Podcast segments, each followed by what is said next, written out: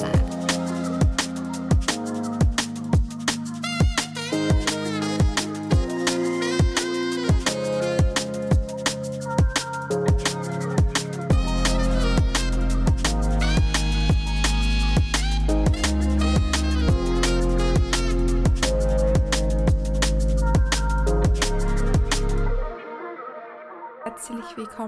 zur 56. Episode von The Growth Lab, deinem Podcast zum Thema Training, Ernährung und Mindset.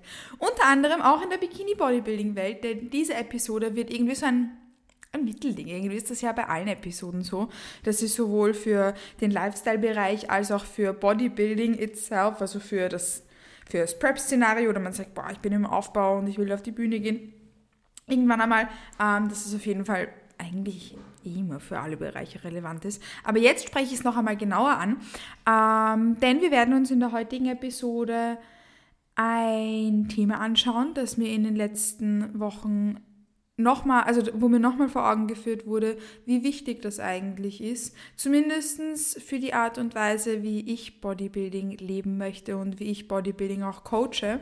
Es geht nämlich darum, dein Prozess und auch beispielsweise deine Prep, deine Diät, dein Aufbau ist kein Contest, ist kein Dieting-Contest, ist kein Contest des Vergleichs, ist kein who can gain more or who can gain less Contest, sondern es ist dein eigener Prozess. Und warum das von Relevanz ist und in welcher in welchem Punkt ich jetzt gemerkt habe, dass ich darüber eine Podcast-Episode machen möchte, das schauen wir uns jetzt genauer miteinander an. Aber ganz kurz vorweg ähm, ist mir etwas ganz, ganz wichtig noch dazu zu sagen, denn dieser Podcast hat jetzt mittlerweile, wenn wir auch der Bodybuilding Growth Lab dazu zählen, den ich ja, das ich ja jetzt so nicht mehr weitergeführt habe, sondern wo wir jetzt nur mehr die Growth Lab haben, weil es waren ja mal zwei Podcasts. Ähm, jetzt ist nur mehr einer. Wenn wir das zusammenzählen, hätten wir schon über 100 Bewertungen auf Spotify und oder Apple Podcast. Und ich sehe gerade, wie ich das letzte Mal reingeschaut habe, waren es 93 Bewertungen, die hier dieser Podcast haben darf. Und jetzt sind es 99. Ähm, ich tue die Podcast-Episoden ja immer ähm, pre-recorden. Also jetzt nehme ich beispielsweise die Podcast-Episode für den Sonntag in eineinhalb, zwei Wochen auf. Und ja, zu dem Zeitpunkt sind es jetzt eben 99. Am Mittwoch, den 29. März, haben wir 99 Bewertungen auf Spotify. Und falls du meinem Podcast noch keine Bewertung dagelassen hast, aber gerne reinhörst, dann bitte, bitte, bitte vergiss nicht, dass du das noch tust. Irgendwann mal werde ich deine persönliche Anekdote dazu bringen, warum mir das auch so wichtig ist.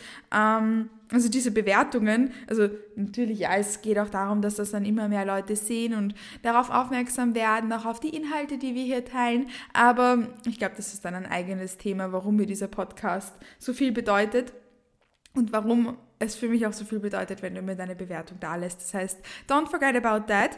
Und wenn die Podcast-Episode zum Release vielleicht schon die 100 Bewertungen geknackt hat, dann danke, danke, danke an euch. Dann wird es wohl Zeit, dass die kommenden Episoden auf jeden Fall zum Thema, also dass irgendwann mal eine Episode dazu kommt, warum mir das wichtig ist. Aber damit, lass, damit, da lasse ich dich halt jetzt vielleicht ein bisschen zittern, wenn du dir die Frage stellst. Oder wie nennt man das?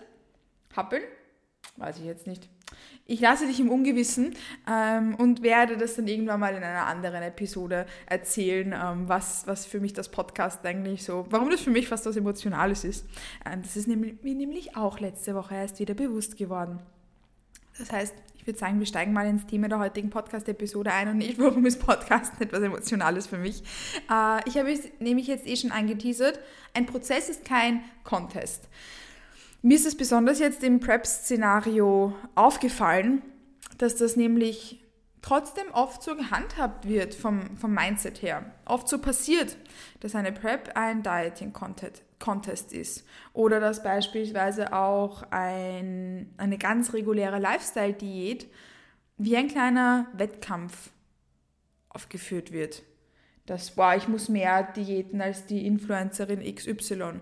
Oder ich muss schneller abnehmen als die Freundin von mir. Oder ich muss, ich muss, ich muss, ich muss. Ich muss weniger wiegen als diese Person. Ich muss ähm, in meiner Aufbauphase weniger Körperfett zunehmen als Person XYZ. Let's be real. Warum, warum vergleichen wir uns da? Sei da ehrlich zu dir selbst. Ich persönlich finde es nämlich hardcore unnötig, das zu tun.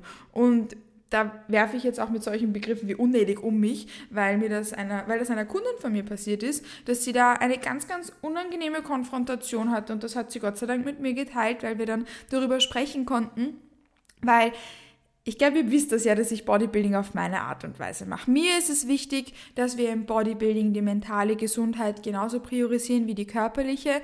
Na, nun, na, nee, die körperliche Gesundheit ist halt etwas, ja, Beispielsweise das Ausbleiben der Periode und Co. ist etwas, was eben part of the process sein kann, dessen man sich bewusst sein muss. Aber trotzdem ähm, möchte ich Bodybuilding auf die gesündeste Art und Weise machen, um trotzdem ein sehr, sehr gutes Package auf die Bühne zu bringen. Und da gehört auch die mentale Komponente dazu. Und ich weiß, dass das nicht alle Coaches so sehen. Ich weiß, dass das nicht alle Athleten und Athletinnen so sehen und das ist okay. Ähm, ich spreche im Endeffekt ja dann auch nur die Zielgruppe an, die sich da mit meinen Ansätzen identifiziert und es ist gut so. Aber was ich jetzt mitbekommen habe, ist, dass eben durch dieses Kommentar, was eine Kundin von mir bekommen hat, dass ein bisschen so getriggert wurde. Und sie, sie auch zu mir gesagt hat, du Kathi, warum machen die das so? Warum vergleichen sie sich so mit mir? Warum gehen die das an, als wäre der Prozess schon der Wettkampf? Das hat sie nicht so gesagt, aber so ähnlich. Ähm, also warum der Prozess so der Wettkampf ist, das habe ich mir gerade ausgedacht. Aber das war auf jeden Fall die Key Message, die dann bei mir hängen geblieben ist und ihre Frage, warum gehen Menschen allein den Prozess schon so an, als ob sie im Prozess schon irgendwie ähm, sich immer mit anderen messen müssen. Vielleicht gibt es vielen Menschen irgendwie, die, äh, die sehr kompetitive Gedanken haben, was. I don't know, mir persönlich jetzt nicht. Ähm, ich gebe das nämlich jetzt gerne am Beispiel der Prep mit. Eine Prep ist eine lange Reise, wo wir sicherstellen, dass wir ganz, ganz viele Faktoren nailen, um ein gutes Package auf die Bühne zu bringen. Da geht es nicht nur darum, dass wir das Kaloriendefizit über Defizit durchziehen, sondern da geht es auch darum, dass wir unser Stressmanagement in the best place possible bringen. Auch da habe ich ein wahnsinnig, toll, ein wahnsinnig produktives Beispiel von einer Kundin von mir, die beispielsweise gemerkt hat, dass sie sich selbst so reingesteigert hat in äh, negative Gedanken, dass sie extreme Wassereinlagerungen bekommen hat und sie das dann negativ beeinflusst hat und, und, und Teufelskreislauf. Also die mentale Komponente ist of utmost importance für den Prozess, ähm, damit wir da alles nähen können, als auch eben das Stressmanagement. Äh, Im Training gibt es so viel zu berücksichtigen. Wir wollen das Posing priorisieren, weil wir können gut ausschauen, was wir wollen, wenn wir da dann kein gutes Posing auf die Bühne bringen besonders in der Bikini-Klasse, auf die ich mich ja spezialisiert habe, ist das ja jetzt nichts, also da braucht man ja gutes Posing, das steht außer Frage. Ähm, an der Stelle möchte ich aber auch dazu sagen, jede Person kann Posing lernen. Also das sage ich jetzt einmal nur so. Ähm, das heißt, auch wenn du denkst, boah, ich kann das nicht, doch, du kannst es. I promise. Du brauchst vielleicht nur ein bisschen mehr Zeit als jemand, der vielleicht aus dem Tanzen kommt oder so, wenn wir uns schon vergleichen wollen nur damit du das da so am, am Schirm hast. Aber mit ähm, gutem Investment von deiner Seite kann jede Person Posing lernen ähm, und ein, ein gutes Posing auf die Bühne bringen. Auf jeden Fall, worauf ich hinaus wollte, es ist ein Prozess, bei dem wahnsinnig viel genäht wird. Und der Prozess, da kannst du dich nicht vergleichen. Ich habe jetzt zum Beispiel gesagt, eine Person, die aus dem Tanzen kommt, wird wahrscheinlich sich schneller, leichter mit dem Posen tun und mit der Routine als eine Person, die nicht aus dem Tanzen kommt. Ich komme aus dem Reiten. Ich, habe gar kein Körpergefühl gehabt, wie ich ins Training gegangen bin und geschweige denn Posing. Das Einzige, was ich irgendwie hinkriegt habe, ist verhältnismäßig okay, flott meinen Latt öffnen. Aber das war es auch schon. Meine Arme habe ich aber auch nicht runtergekriegt. Die sind da oben irgendwie auf meinem Kopf äh, waren da irgendwo und das für eineinhalb Jahre lang, weil ich die irgendwie partout nicht runterbekommen habe. Also, wenn wir uns mit anderen vergleichen wollen, dann sehen wir auch da, dass das absoluter Bullshit und Nonsens ist, weil jede Person mit anderen Voraussetzungen in den Prozess geht. So ist es beispielsweise mit dem Posing. Ich weiß, ich kann mich im Posing nicht mit anderen vergleichen, weil jede Person andere Voraussetzungen mitbringt. Ich weiß, ich kann mich damit nicht vergleichen, weil ich nicht so lange brauchen werde, um bestimmte Routinen, um bestimmte Transitions, um bestimmtes whatever aufzubauen und zu lernen wie eine andere Person, weil eine andere Person vielleicht bessere Voraussetzungen hat, um das schneller zu erlernen oder vielleicht auch noch gar nicht so weit ist wie ich und nicht so viel Vorarbeit geleistet hat ähm, und, und, und, und, und. Sich damit vielleicht ein bisschen schwerer tut als ich. Und genau so geht es ja auch in, warum vergleichen wir uns dann in anderen Bereichen mit anderen, wenn eigentlich das genau dasselbe Spiel ist wie mit dem Posing. Mit dem Posing ist es ja eigentlich offensichtlich. Ich weiß, eine Person mit gutem Körpergefühl wird sich da schneller, leichter in den Posen finden. Ich glaube, das ist eh klar, oder? Weil wenn ich ein besseres Körpergefühl habe, tue ich mir leichter damit. Wenn es für, mich eine, für mich fast natürlich ist, dass ich mich so bewege, dann werde ich mir damit auch leichter tun. Das sind auf jeden Fall Punkte, die sind doch offensichtlich, oder? Da weiß ich, wo ich stehe. Da weiß ich, ich kann mich nicht mit anderen vergleichen. Da weiß ich, das ist genau mein Prozess. Und den kann ich nur genau so angehen. Nämlich individualisiert, ohne Vergleichen mit anderen. Da kann ich nicht irgendwem schreiben, hey, warum kannst du das schon so gut? Ich kann das nicht. Weil die Person andere Voraussetzungen hatte. Vielleicht war das für sie auch schon ganz natürlich. Genauso wenig würde ich ja wem anderen schreiben, boah, die Transition schaut aber absolut beschissen aus. Ich kann die schon besser als du. Auf solche Gedanken kommt doch auch niemand, oder? Warum haben wir diese Gedanken dann, wenn es um andere Dinge geht? Wenn es um Dinge geht wie beispielsweise, wie viel Kalorien eine andere Person isst, wie viel Aktivität eine andere Person macht. Warum kommen wir dann auf die Idee oder auf die Gedanken, dass wir jemand anderem schreiben, boah, du machst aber ganz schön wenig Cardio. Boah, du musst ja gar nicht so viele Schritte machen. Ja, warum wohl? Weil die Person andere Voraussetzungen hat, weil die, weil die Person andere Dinge macht vielleicht. Du hast keine Ahnung, wie viel die Person isst, wie viel die Person sonst an Aktivität macht. Du hast keine Ahnung, wie die Person trainiert. Weil das ein ganzheitlicher Prozess ist und ich mich auf keinen Ebenen mit anderen vergleichen kann. Im Posing beispielsweise ist das so offensichtlich.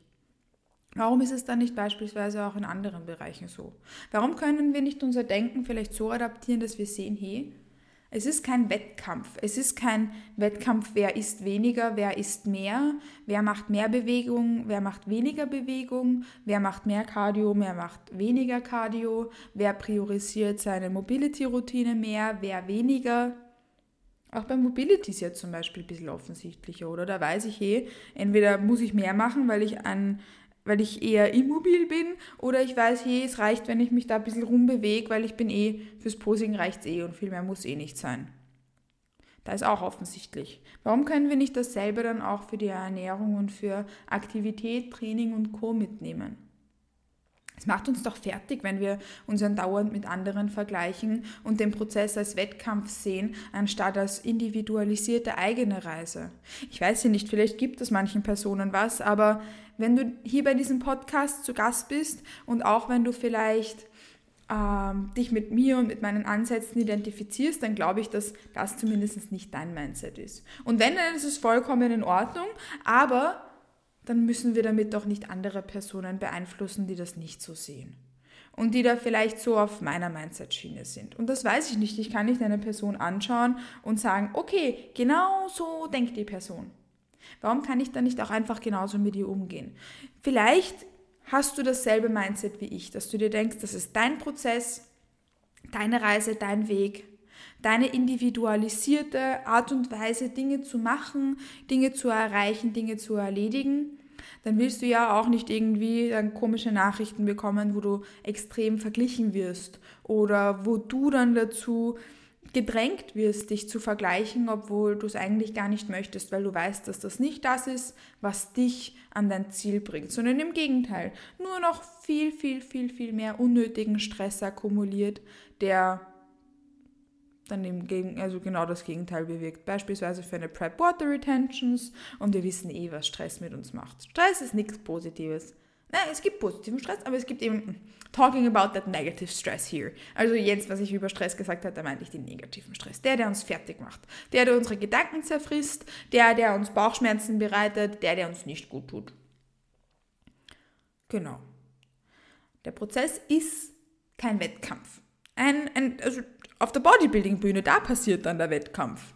Wenn du zum Beispiel auf eine Stage hinarbeitest, dann ist das der Wettkampf, aber nicht die Reise. Die Reise dorthin ist kein Wettkampf. Selbiges gilt auch beispielsweise für eine Lifestyle-Diät. Gibt es keinen Wettkampf. Die Reise ist kein Wettkampf. Vielleicht möchtest du dir einen Tag X aussuchen, damit du motiviert bist, da dran zu bleiben und wo du adherent bleibst und weißt, hey, da habe ich meinen Tag X, ab dem Tag da möchte ich mein Ziel erreicht haben. Beispielsweise hatte ich die Woche ein super nettes Erstgespräch mit einem neuen Kunden. Und der hat sich zum Beispiel als Ziel gesetzt, im Herbst nächsten Jahres, er hat mir auch einen Monat genannt, weil er da nahe in seinem nächsten runden Geburtstag ist äh, und da eine ganz, ganz tolle Job-Opportunity auf ihn wartet. Bis dahin möchte er die beste Version von sich selbst kreiert haben. Na nun, na, nee, dann nehmen wir uns den Tag X an, weil da ist ja noch lang genug hin, da haben wir eineinhalb Jahre Zeit, ähm, da ganz, ganz viel im Bereich Training und Ernährung zu lernen. Und das ist generell auch der schönste Timeframe, den ich bis jetzt gesetzt bekommen habe, weil normalerweise ähm, tun wir uns schwer damit, das einzuschätzen. Und der hat da schon anscheinend sehr, sehr viel Vorwissen gehabt, wie, wie wir da wirklich daran arbeiten können produktiv seine Ziele zu erreichen und das langfristig erfolgreich und ich ihm da alles mitgeben kann über die nächsten eineinhalb Jahre. Natürlich hat er sich jetzt nicht zu einer eineinhalbjährigen Zusammenarbeit verpflichtet, sondern bei mir gibt es auch eine also Kündigung. Man kann das Coaching immer bis zum Ende der Zahlungsperiode beenden und die Zahlungsperiode passiert immer ab dem Tag, wo man die erste Zahlung für mein Coaching getätigt hat. Also immer, man kann alle vier Wochen das Coaching wieder beenden, wenn man sich bei mir nicht wohlfühlt. Ähm, das ist mir voll wichtig, weil ich zwinge niemanden dazu, im Coaching zu bleiben, wenn er, sich, er oder sie sich bei mir nicht wohlfühlt, weil das Coaching ist sowas Vertrauliches und wenn man sich da nicht wohlfühlt, dann bringt das nichts. Also wirklich Nüsse. Dann kann man nicht sicherstellen, dass man seine Ziele erreicht. Wenn man sich bei mir nicht wohlfühlt, dann ist das okay, weil sowas sucht man sich eigentlich nicht aus, wo man sich wohlfühlt oder nicht. Das ist so, ein, so eine Bauchgefühlssache. Ähm, aber dann kann ich auch nicht dabei helfen, wirklich die Ziele produktiv zu erreichen. Das ist voll wichtig. Das ist so wie, das kennt man sicher aus der Schule. Bei den Lehrern, wo man sich wohlgefühlt hat, hat man viel lieber zugehört und hat viel, viel mehr Input mitgenommen, als die, vor denen man Angst hatte oder wo man sich unwohl gefühlt hat. Im Coaching ist irgendwie gleich oder beispielsweise bei ähm, sozialen Beziehungen. Ich habe ja auch Freundinnen, wo ich weiß, denen kann ich mir mein Herz ausschütten und mit denen die Gespräche sind so produktiv, da kann ich so viel mitnehmen. Und dann gibt es auch die Menschen, denen ich nicht so viel anvertrauen möchte, weil ich mich da nicht so wohl fühle. Das Coaching ist dasselbe. Deshalb ist bei mir diese kurze Kündigungsfrist so wichtig. Ähm, ja, genau. Aber darauf wollte ich gar nicht hinaus, sondern er hat beispielsweise ja auch diesen Tag X jetzt für uns genannt. Also er hat jetzt noch kein Datum, aber er hat eben dieses Monat, ähm, das Jahr 2024 genannt. Und da wissen wir, hey, da arbeiten wir darauf hin. Und ich möchte jetzt auch nicht, dass er dann genau diesen Tag, den wir uns dann vielleicht aussuchen oder so, als Wettkampftag sieht, weil das ist dann kein Wettkampf, sondern da haben wir die Reise, die wir priorisieren und die beste Version von ihm sicherzustellen. Und warum können wir das nicht so sehen? Kannst du eh sagen, dass beispielsweise dann dieser Tag irgendwie so für dich your little competition ist. Darf man ja so formulieren, ist ja nichts Negatives dran. Aber die Reise ist kein Wettkampf. Auch nicht in einem Aufbau. Ich bin mir sicher, dass sich sicher, also es haben sich sicher viele Personen mit mir und mit meiner Post-Prep-Phase verglichen. Vielleicht fanden es dann viele toll, dass manche weniger Körperfett in ihrer Post-Prep-Phase zugenommen haben als ich. Aber für mich war der Prozess beispielsweise na, perfekt war er nicht. Es ist natürlich auch viel passiert, was ich mir anders gewünscht hätte. Aber ich habe so viel Learnings mitnehmen können. Das würde ich jetzt niemals nie anders machen.